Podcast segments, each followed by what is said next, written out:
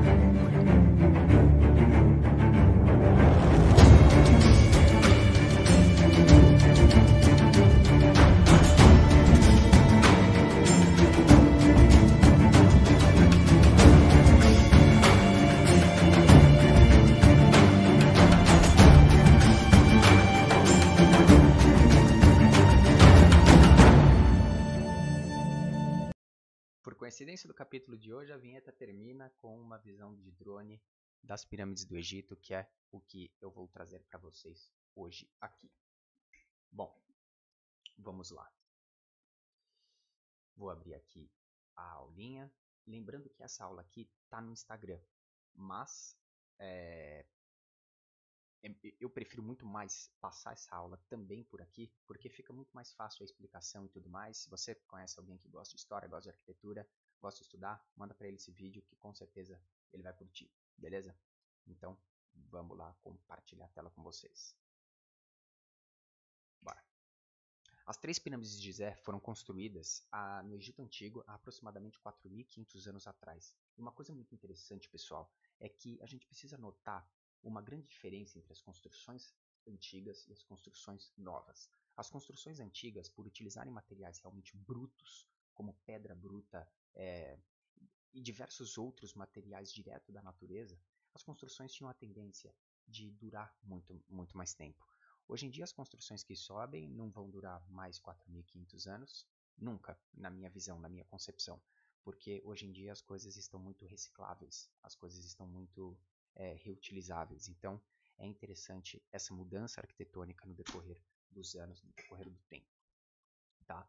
E então, há 4.500 anos atrás, e eles serviam de tumbas para os faraós. No caso, Kelps, Kefren e Miquerinos, que a gente vai englobar aqui mais para frente com vocês.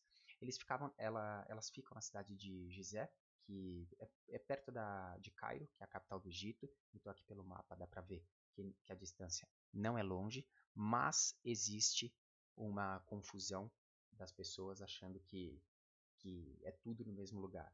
Não é.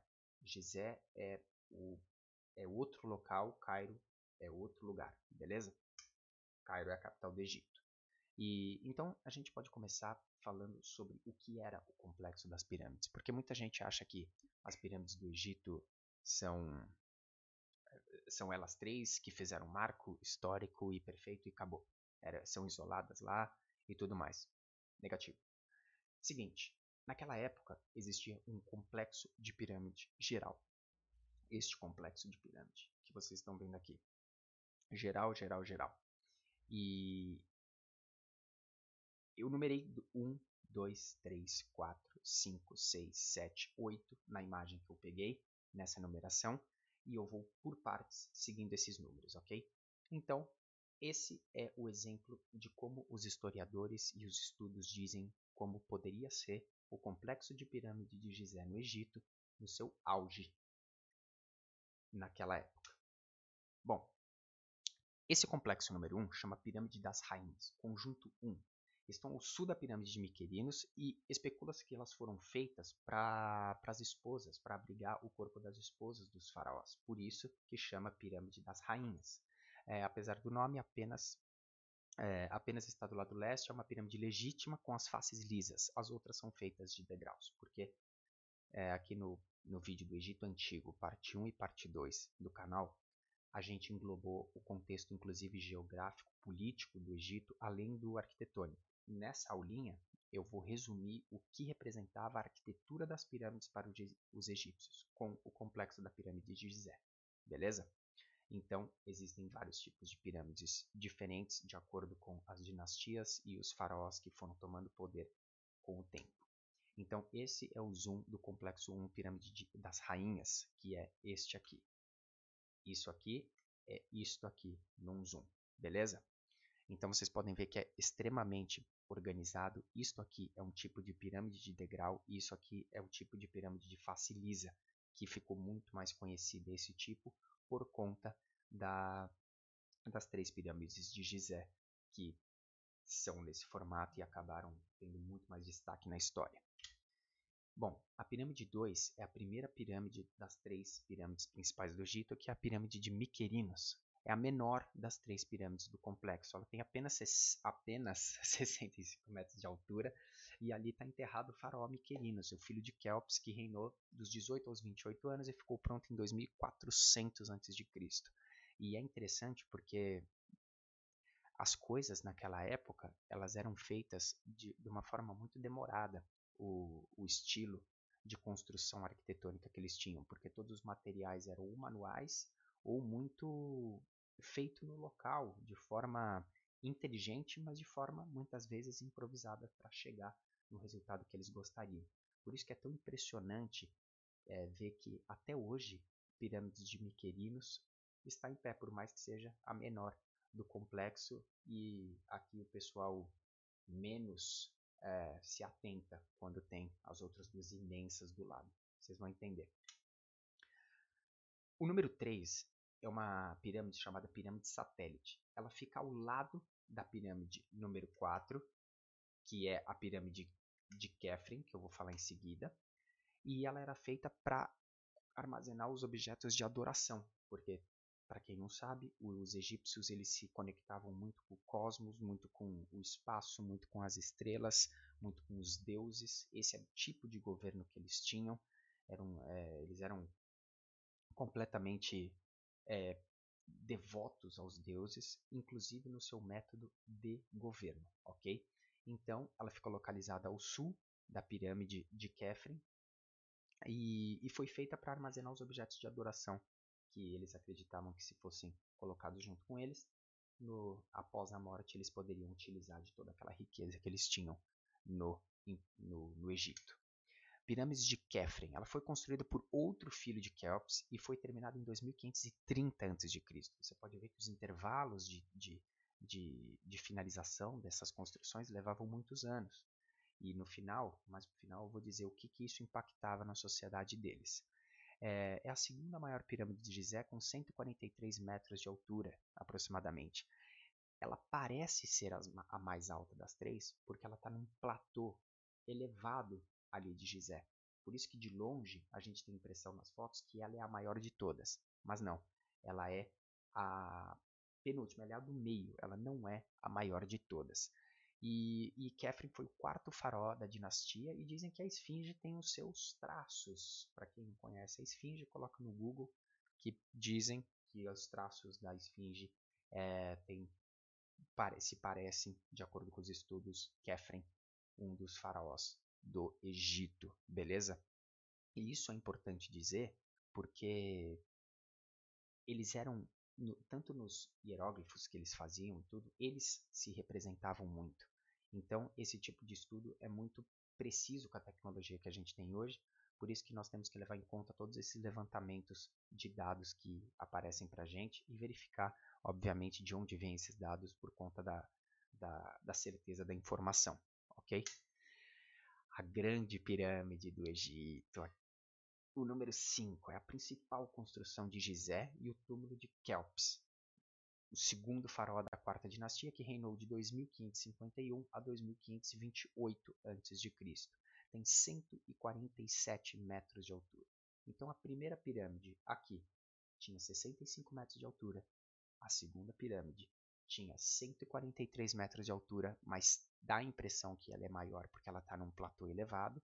E a terceira pirâmide, que é a principal, tem 147 metros de altura e foi a única das sete maravilhas da antiguidade a sobreviver até os dias de hoje. E levou 20 anos para ser construída.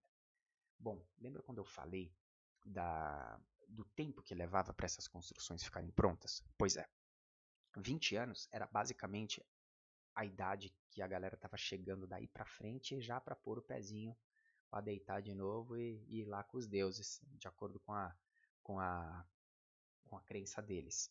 Então, por muitas vezes, eles trabalhavam a vida inteira numa construção e não via ela pronta, porque ela levava tantos anos para ser feita que eles não conseguiam ver finalizadas. E isso impactava muito a sociedade na época, porque como a, a expectativa de vida era muito baixa, eles começavam trabalhando entre 13, até antes, às vezes 12, 13 anos, de acordo com alguma tarefa, não tão é, braçal e tudo, e faleciam entre 25 e 26 anos. A, a expectativa de vida era bem baixa mesmo, e isso impactava sim a sociedade e a cultura deles. Número 6. A Pirâmide das Rainhas, conjunto 2. Muito importante falar isso de conjunto 2, conjunto 1 e tudo mais.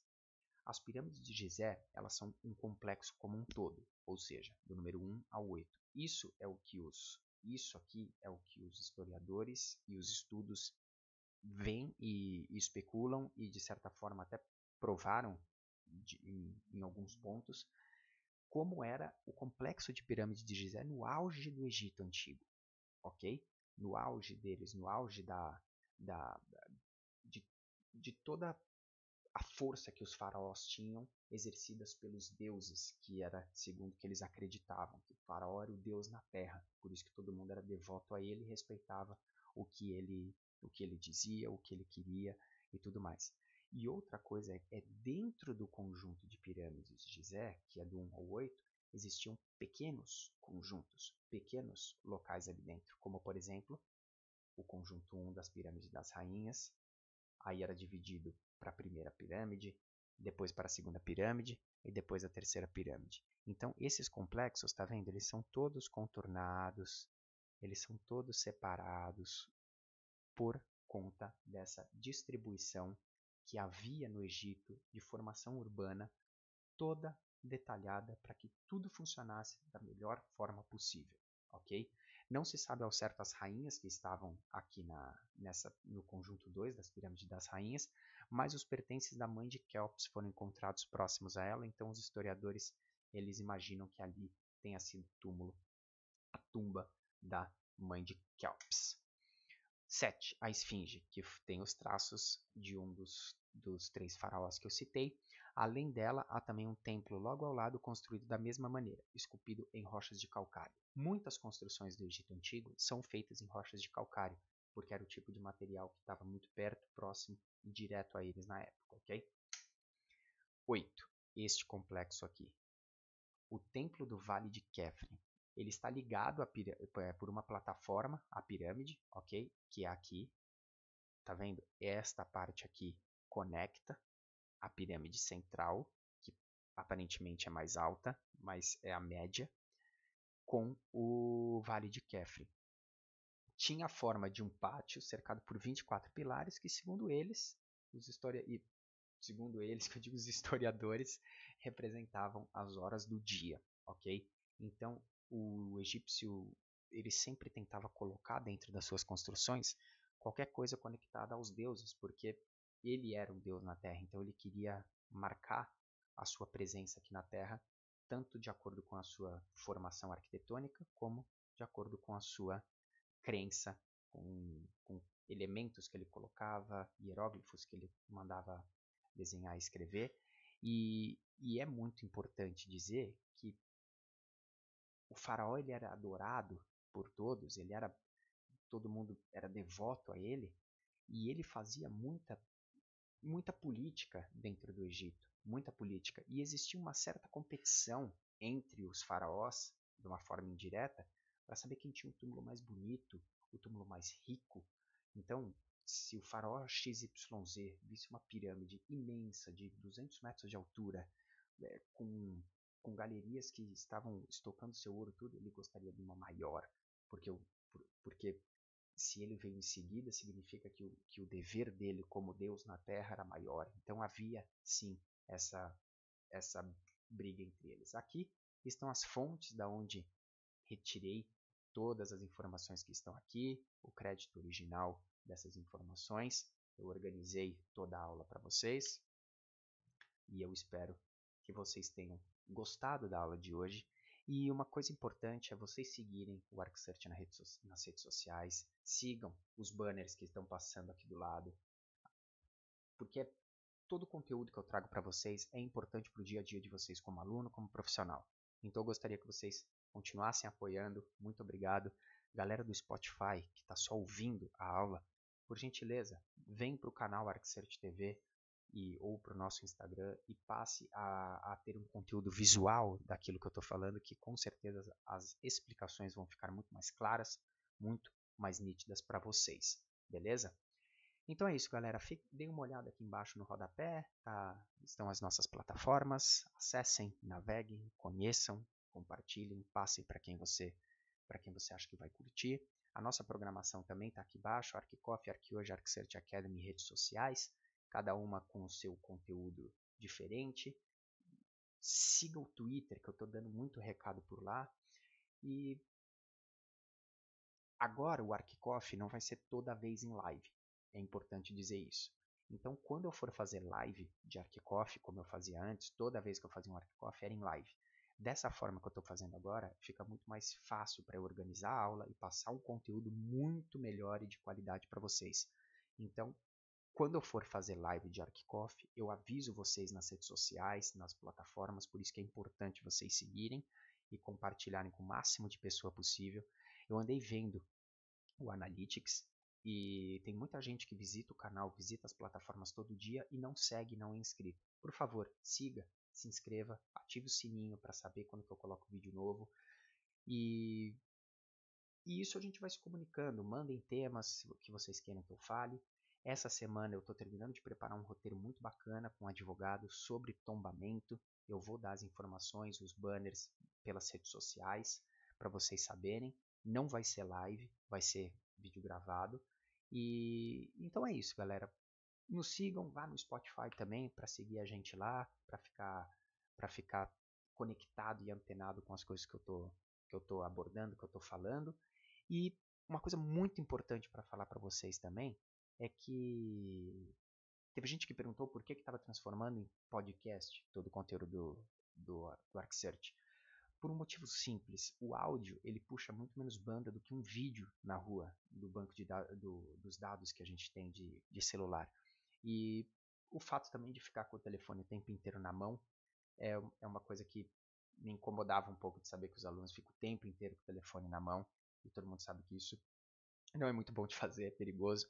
Então, e o YouTube, para você minimizar a tela do vídeo e só ficar com o áudio, eles cobram. Então, eu resolvi colocar no Spotify para que todo mundo tenha acesso à plataforma ArcSearch da forma que lhe convém, da forma que acha melhor, mas eu sempre insisto para todo mundo acabar vindo para a plataforma principal, que é o site, o YouTube e também as redes sociais, que é onde acontece tudo. Beleza? O Spotify é um apoio que a gente dá de áudio para você, é uma forma que eu encontrei para passar o conteúdo melhor para vocês e eu espero que vocês estejam gostando bastante. Muito obrigado pela audiência de todos vocês, pela participação até o próximo Arquicoff. Fiquem ligados. Valeu. Tchau para vocês.